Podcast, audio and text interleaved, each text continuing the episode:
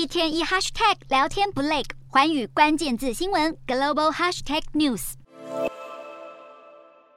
大兔子点亮中国南京夜空，随着兔年即将到来，玉兔迎春成为今年南京秦淮灯会的主题之一。秦淮灯会是流传于南京地区的民俗文化活动，还有“天下第一灯会”和“秦淮灯彩甲天下”的美誉，被称作是中国规模最大的民俗灯会，也吸引许多中国民众前来赏灯。随着中国解除封锁，中国的道路、铁路和机场也涌现人潮。不过，中国疫情依旧相当严峻，重创中国经济，房地产市场更是一片暗淡。即使中国已经采取一连串的真房价措施，但确诊案例暴增，还是冲击买气。根据调查显示，中国去年十二月房价下跌速度更快。去年十二月，中国的一百个城市中有六十八个城市房价下滑，高于十一月的五十七个，显示房地产市场景气依旧疲软。有专家认为，中国房市今年可能需要更长一段时间才能走向复苏，因此传出中国政府打算再出手，进一步支持大到不能倒的开发商，包括呼吁银。行扩大开发商的资产负债表，以减缓房企的流动性压力。消息人士指出，这项措施可能会在未来几天或几周内正式宣布。尽管房市持续不振，势必为兔年中国经济带来更大压力，但是对于好不容易等了三年才终于能够好好过年的中国民众而言，还是希望这个春节能欢欢喜喜与家人朋友一起度过。